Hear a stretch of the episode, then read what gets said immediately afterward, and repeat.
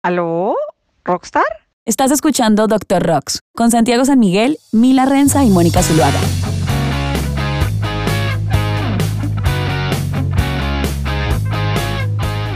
Hola a todos, ¿cómo están?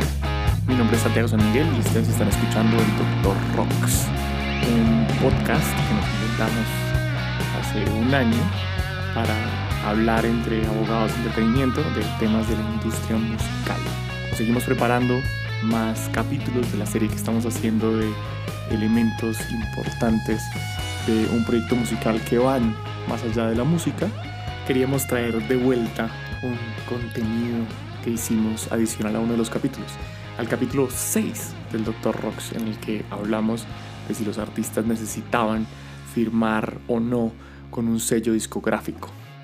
Para complementar ese capítulo, lo que hicimos fue invitar a una abogada de entretenimiento que vive en Ciudad de México, Tamara Guadarrama, que trabajó durante muchos años con un sello discográfico mayorista. Le enviamos el capítulo del Dr. Rocks, el capítulo 6, ella lo escuchó y luego tuvimos una charla por Instagram queremos traer de vuelta ese contenido, pues este año han pasado muchas cosas que son usuales dentro de la industria de la música y que cada tanto vuelven a surgir. Me refiero a las discusiones que se tienen sobre la titularidad de los fonogramas, el rol de los sellos discográficos, si el rol de los sellos discográficos sigue siendo vigente y sigue siendo protagonista dentro de la industria musical. Esperamos que disfruten de esta charla que tuvimos con Tamara en la que abarcamos un montón de temas sobre sellos discográficos. Si no han oído el capítulo antes, recomendadísimo, capítulo 6 del Dr. Rocks para que lo chequen antes de oír esta conversación de comentarios al respecto y espero que lo disfruten. Doctor Rocks, herramientas para que tomes el control de tu proyecto musical ahora mismo. En este punto de la conversación le pregunté a Tamara cómo veía ella el futuro de los sellos discográficos. Esto fue lo que nos respondió. Yo creo que donde van a terminar va a ser haciendo más una función de distribución ¿Por qué? Porque realmente, o sea, considero que muchos de los artistas se están desencantando, ¿me entiendes? Como que no han hecho esa transición, no han evolucionado de la manera que la tecnología evolucionó. Considero que se quedaron un poco atrasados, a lo mejor, no sé, en esa arrogancia del sello, ¿no? De los noventas, de los ochentas, ¿no? Este, En donde pues, se sentían que era la, la única ventana que, que habría, ¿no? A final de cuentas, yo como los veo es que cada vez están llegando a contratar a más artistas que te digo, ya tienen algo, ¿no? Que ya tienen ciertas bases. Y lo, importante es ver cuántos artistas realmente han desarrollado. No sé allá en Colombia, pero acá en México, o sea, sería resultaría bastante interesante, ¿no? Que ahí algún crítico se pusiera a ver realmente las disqueras cuántos artistas nuevos han lanzado que los hayan formado, como formaron en su momento a Juan Gabriel, como en su momento formaron a José José, o sea, de ese calibre, ¿cuántos realmente han formado los últimos 10 años o los últimos 15 años? ¿No? Que los hayan formado y que, se, que sigan actualmente y que estén consolidados. Y, de 10 años para acá, ¿cuántos tienen así? O sea, porque en realidad, por ejemplo, han, surgido muchos importantes, y digo, por ejemplo, en Estados Unidos, en el, en el área de chavitos, este, por ejemplo, Justin Bieber salió precisamente de, de, redes sociales. O sea, hay muchos artistas que han salido de redes sociales y es en donde la disquera los ha catapultado. Pero en realidad que, este, que tenga ese este, handmade, ¿no? De volver a ser artistas la verdad es que creo que cada vez va a ser más difícil precisamente por la apertura que hay y la facilidad que tienen los distintos artistas independientes de crear y brincar. Entonces, ¿cómo los veo a los sellos más bien como distribuidores? Este programa se realiza en colaboración entre Derecho Rocks en Bogotá y Hemisferio Derecho en Medellín. Eh, la gente muchas veces este, su máximo cree que es llegar a un sello discográfico y ya de ahí se va a catapultar y va a ser un artista muy famoso. Y realmente, como ha cambiado la, la industria, actualmente son muy pocos los artistas que llegan sin tener absolutamente nada de camino recorrido, ¿no? Si acaso uno por disquera que llegue bajo esas condiciones. Por lo general, ahorita los, los majors buscan ya artistas que tengan una fan base ya consolidada, ¿no? Que ya tengan todo un camino andado y entonces ya le apuestan a algo más seguro. Hay sus excepciones, pero son mínimas. Pero eso, eso, eso no es muy distinto. Pues sí es muy distinto que antes, digamos, antes de que los sellos colapsaran. Sí, sí, sí, sí. Yo recuerdo, este, no sé, por ejemplo, te voy a hablar del, del 95 más o menos. Entre el 95 y 96 se firmaban artistas nuevos. O sea, obviamente sí tenían, a lo mejor había artistas que empezaban a ser pininos, pero en realidad no tenían producciones, no tenían una fan base, pues realmente no había ni fan base, ¿no? O sea, a lo mejor te conocían en un círculo pequeño o a lo mejor cantando en algunos bares pero no tenías la, este, la posibilidad que se tienen eh, actualmente los artistas, ¿no? Independientes, de montar tu, tu, disco, ¿no? A lo mejor no uno de 10 tracks, pero sí a lo mejor uno de 4 o 5 tracks y empezar a promoverlo en, en, los, en las redes sociales y a la par ir haciendo este tipo de, de participaciones en algún bar o en alguna, este, en algún antro o en algunas este, reuniones. Pero anteriormente no contabas con toda esa infraestructura que actualmente las redes sociales le permiten a los artistas independientes. Yo les digo, de hecho, que ha cambiado mucho la forma en que anteriormente la IR, yo les decía, la IR era el que llegaba al final a la disquera, ¿no? Llegaba más tarde y se iba también más tarde. ¿Por qué? Porque era el que se iba de antros a buscar el talento en, en persona, ¿no? Y actualmente pues ya también como que con las herramientas de las distintas redes sociales se dedican a buscar artistas que ya tengan algo ya más, ahora sí que avanzado, ¿no? Una participación mucho más avanzada del artista dentro del de el mundo del espectáculo, como quien dice. Aunque sea de manera independiente, pero sí ya quieren ir más sobre algo pues más seguro, ¿no? O sea, ya, no, ya, ya son pocos, te repito, los que empiezan desde cero.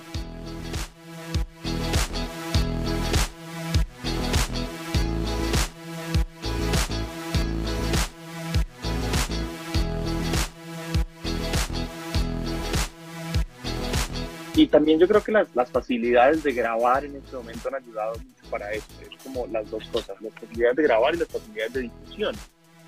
Y es que, que alguien pueda grabar con menos elementos técnicos, digamos, que, que, ir a un estudio inmenso que tiene un montón de, de costos y que pueda poner eso al público, eh, digamos, con unos costos de distribución mucho más, mucho más baratos que lo que era en otro momento prensar un, prensar un disco, o sea, un CD, una LP, un cassette, lo que sea, eh, contratar un distribuidor, llevarlo a una tienda, o sea, como que todos esos lugares también generaban muchos problemas si eras, si eras independiente, ¿no? En este momento hay como unos costos de acceso mucho más sencillos, entre comillas.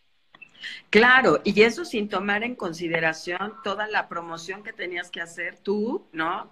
O sea, realmente se iba exponencialmente este el presupuesto. Entonces, realmente, pues en ese entonces artistas independientes, pues realmente casi no existían, ¿no? O si eran independientes, estaban muy enfocados a lo mejor a un bar y de ahí no ni grababan ni o si llegaban a grabar algo lo vendían dentro del mismo bar y dentro de las mismas gente que este que acudía a estos. O sea, realmente la, eh, las nuevas tecnologías han ayudado muchísimo a la industria, ¿no? Han permitido que los nuevos valores, los nuevos talentos estén mucho más a la mano de las demás personas sin sangrarlos tanto en la parte económica. Y ahí, digamos, la pregunta principal que teníamos nosotros de si un artista necesitaba un sello discográfico. ¿Tú ahí en qué posición estás? Fíjate que yo, la verdad, ahorita estoy en una posición en que soy, eh, tengo la fortuna de ser abogada tanto de artistas que están con sellos como de artistas que están independientes. Y cada vez veo que los nuevos artistas le tienen menos miedo a arriesgarse a sacar sus propios, este, sus propias producciones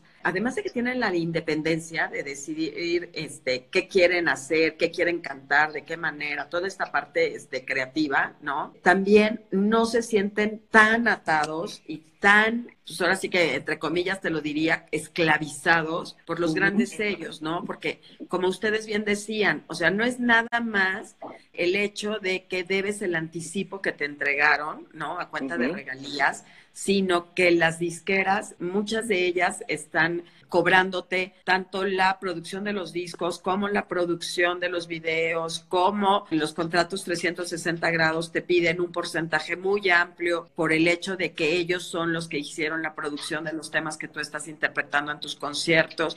Y si a eso los artistas le suman que tienen que pagar un porcentaje de booking y un porcentaje de manager y además tienen que pagar ellos los costos de producción del evento, o sea, te quedas con la idea de que el artista gana en realidad un 30% del concierto, ¿no? Y ya ahorita no sé cuánto, o sea, se necesita muchísimo, muchísimas ventas para poder a través del streaming tener una cantidad razonable para el artista. Mientras que ves los artistas independientes, no bueno, o sea, les entra el dinero con mucho mayor facilidad, ¿no? Que con las disqueras. Entonces, sí hay ese mito de que los artistas creen que ya estoy en una disquera y ya con eso me voy a las estrellas. Y pues también es un albur, porque muchas veces las disqueras ya traen su presupuesto y evidentemente que una disquera va, a dar el mayor presupuesto para promocionar a una artista consolidada o si les dice una de las filiales, oye, ¿sabes qué es el lanzamiento de mi artista este, americana de top? Pues ni modo, todo tu presupuesto se te va a ir para promocionar esa artista y a, a final de cuentas a tus nuevos valores son a los que vas este, sacrificando, ¿no? O sea, en el sentido de que vas bajando, vas disminuyendo presupuesto. Envíanos tus preguntas por mensaje directo en Instagram a arroba rocks o arroba hemisferio derecho legal. De los anticipos a mí me mortifica un poco es este, este rollo de los que en los contratos está amarrado a ciertos periodos, ¿no? De hasta que no se recupere, no sucede un algo más y uno creería que es una cifra estática, ¿no? O sea, como es de, de, ok, la cifra empieza ponemos cualquier ejemplo, cualquier cosa, 30 mil dólares. Y es, uno cree que la cifra empieza ahí y termina ahí. Y no, esa cifra además va creciendo dependiendo de los costos adicionales que se vayan haciendo, si se meten costos de promoción, si hay otras cosas adicionales que se, que se dan en el camino. Entonces esa cifra puede ir creciendo y creciendo y creciendo. Y el evento que estábamos buscando, al que estábamos buscando llegar, recuperar el anticipo, es muy probable que no se dé. Y el contrato sigue y sigue y genera un montón de, de dificultades.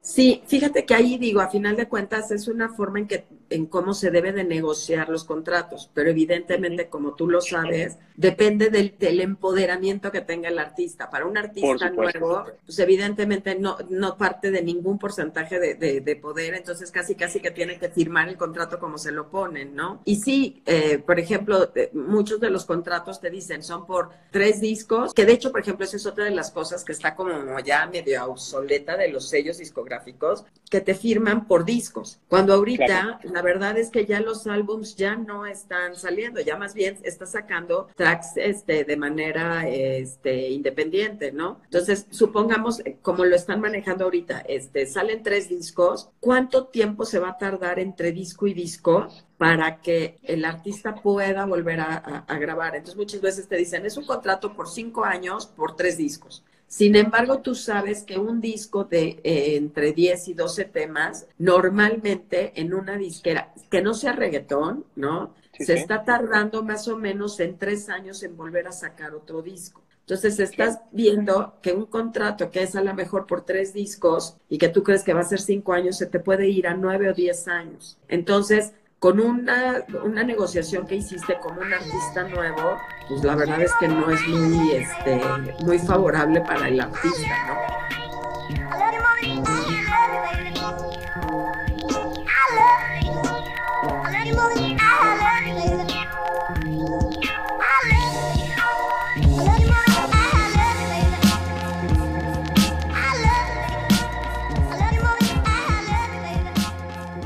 Además de eso, te dicen, bueno, si, si te dieron, por ejemplo, un anticipo y además, como tú bien dices, se te acumulan otros este, anticipos, yo he visto contratos en donde te dicen que ese anticipo que te dieron es por el que te vas a quedar atado a la disquera.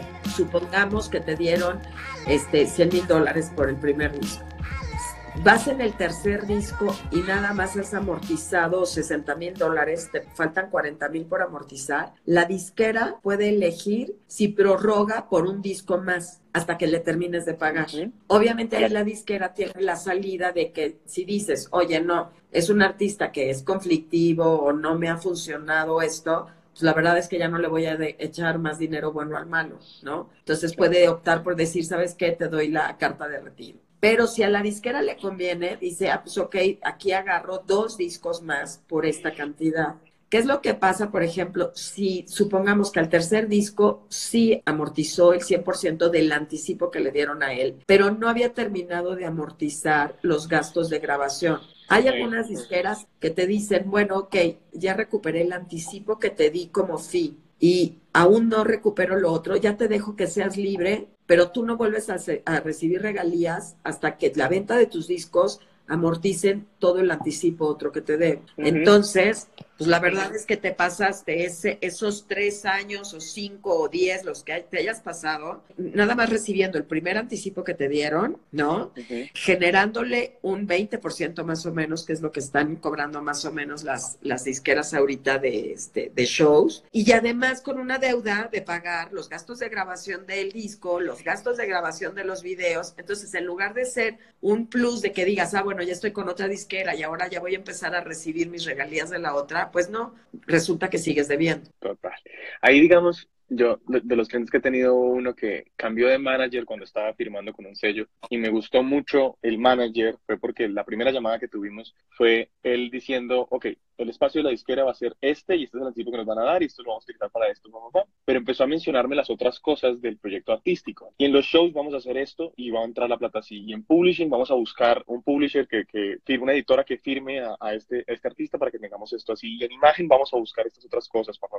Claro, digamos que el sello nos había puesto un contrato adicional en que ellos tenían una participación pequeña en cada una de estas cosas, pequeña no, pero digamos del 20, pero igual una participación en cada una de esas cosas, pero el control sí seguía en en manos del proyecto, ¿sí? Y, y, el, y, el, proyecto entendía, o sea, como el, que estaba enfrente de eso, que era un manager que, creo yo que es muy hábil, entendía que era un todo y que la disquera no era el único elemento que jugaba a favor de ellos.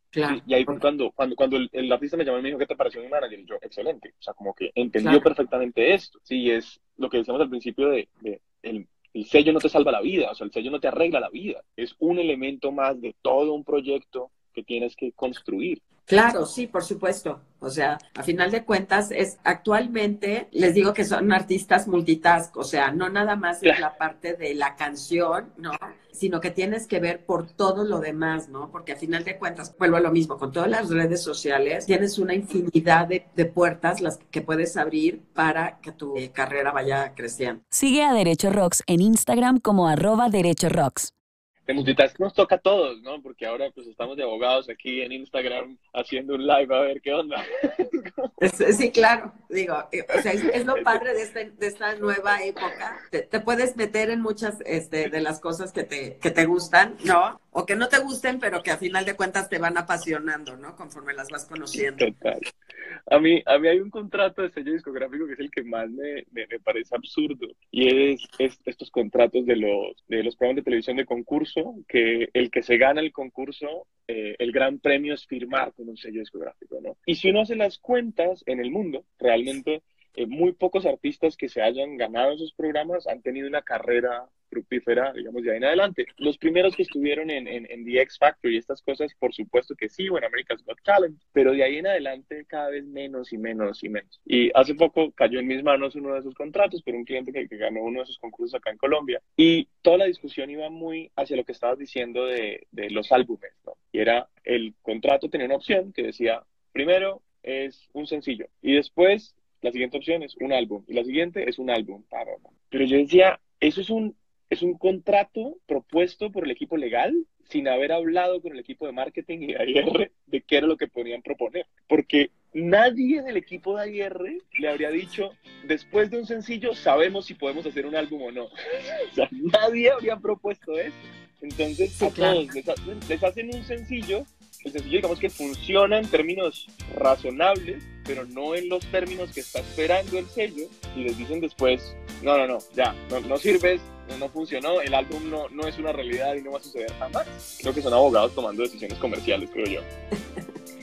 ¿Sabes qué? Que, eh, luego es, muchas veces es lo que falta en las disqueras, ¿no? La comunicación entre las distintas áreas.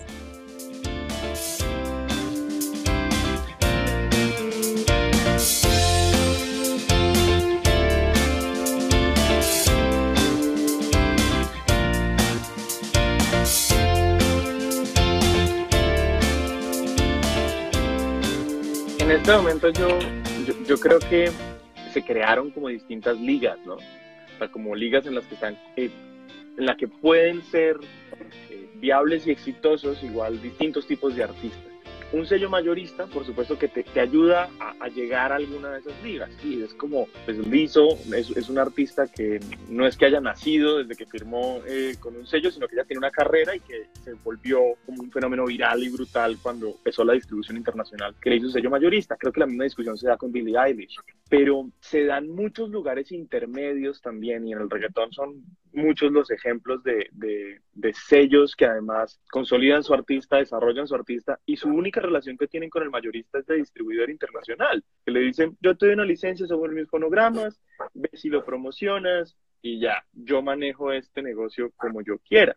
Y creo que ahí fue donde cambió además muchísimo el, el, el, rollo y es, los sellos tenían el poder de ser como el tastemaker, ¿no? O sea, el decir, esto es lo siguiente, esto es lo que todo el mundo debería oír y esto es lo que vamos a hacer. Y en este momento eso no es tan claro. O sea, como que le apuestan mucho a, esta persona tiene muchos seguidores, tiene, tiene, tiene estas cosas, le vamos a apostar a ver si lo desarrollamos, seguramente le pueden dar un nivel de publicidad o promoción inmenso, pero, pero también quedan muchas otras ligas de, de, de, cómo llegó hasta allá, ¿no? O sea, como que no, no, no, no, son los únicos que pueden definir qué es lo que está sonando o en dónde suenan las cosas o la gente a qué música accede. Eh, a mí me, me, gusta mucho, digamos, esta, esta listica de, viral que, que, tiene, que tiene Spotify, porque lo que muestra es cuántas personas tienen cierta interacción con las canciones. Estoy diciendo una canción que es nueva, que puede ser no necesariamente eh, armada por un, por un, lanzada por un sello, sino de manera independiente.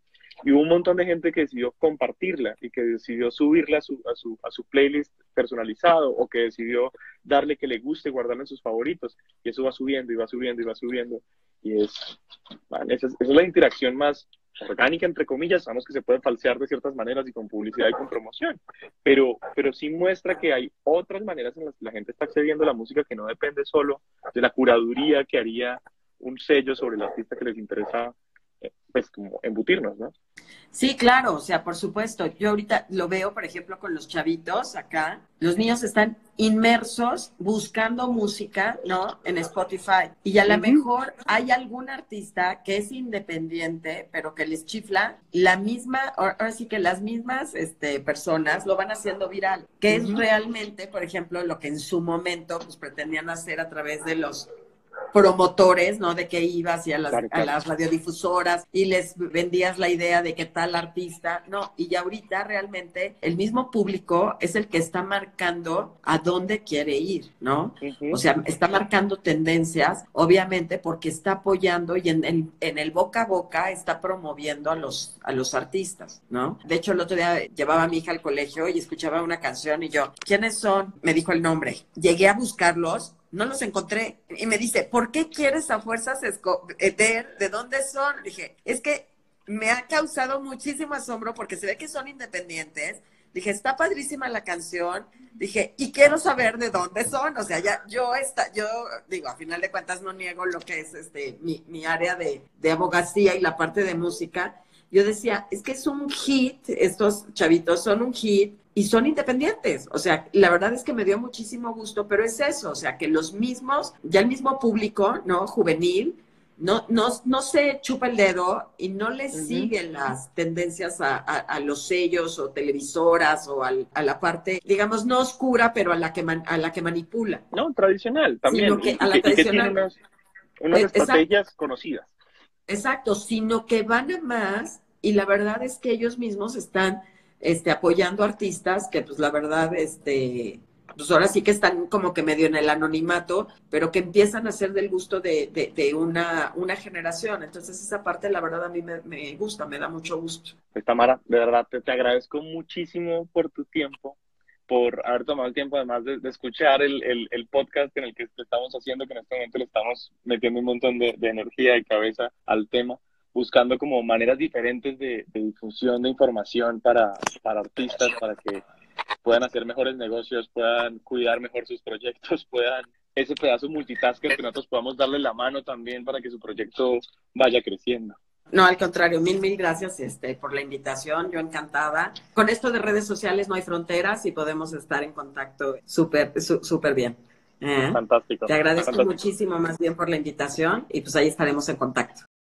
Y bueno, eso fue. Los sellos discográficos siguen teniendo un rol protagónico en muchos sentidos, pero al mismo tiempo soy creyente que existen otros modelos más allá de los sellos discográficos mayoristas y que hay otros agentes que están peleándose esa relevancia y, cada vez enriquecen más el ecosistema de la industria de la música y que además hacen que las dinámicas deban ir cambiando y deban irse repensando y deban irse adaptando a los nuevos retos y los nuevos tiempos que tenemos enfrente. Por su atención, muchísimas gracias a las personas que nos comentan, les agradecemos muchísimo desde el fondo de nuestro corazón, a los que le comparten los capítulos del Dr. Rocks a gente conocida, sea del gremio de los mismos abogados de entretenimiento o músicos, artistas, diferentes agentes de la cadena de, valor de la música que pueden estar interesados en este contenido. Les agradecemos muchísimo todo su apoyo, todas sus palabras, todas sus preguntas. Estamos muy conectados, muy felices acá de seguir adelante con este proyecto. A Camila González Riaño, muchísimas gracias por la edición de este programa. A Juan Antonio Toro, gracias por las cortinillas. Ángela Pico por los bumpers. A Tamara por su tiempo y por compartir su experiencia frente a este tema a Mónica Zuluaga de Hemisferio de Derecho Legal en Medellín y a María Camila Reiza de Derecho Rocks también. Mil gracias por hacer esto posible y a todas las personas que hacen que el Dr. Rock siga avanzando. Les agradecemos de corazón. Por ahí nos estamos viendo.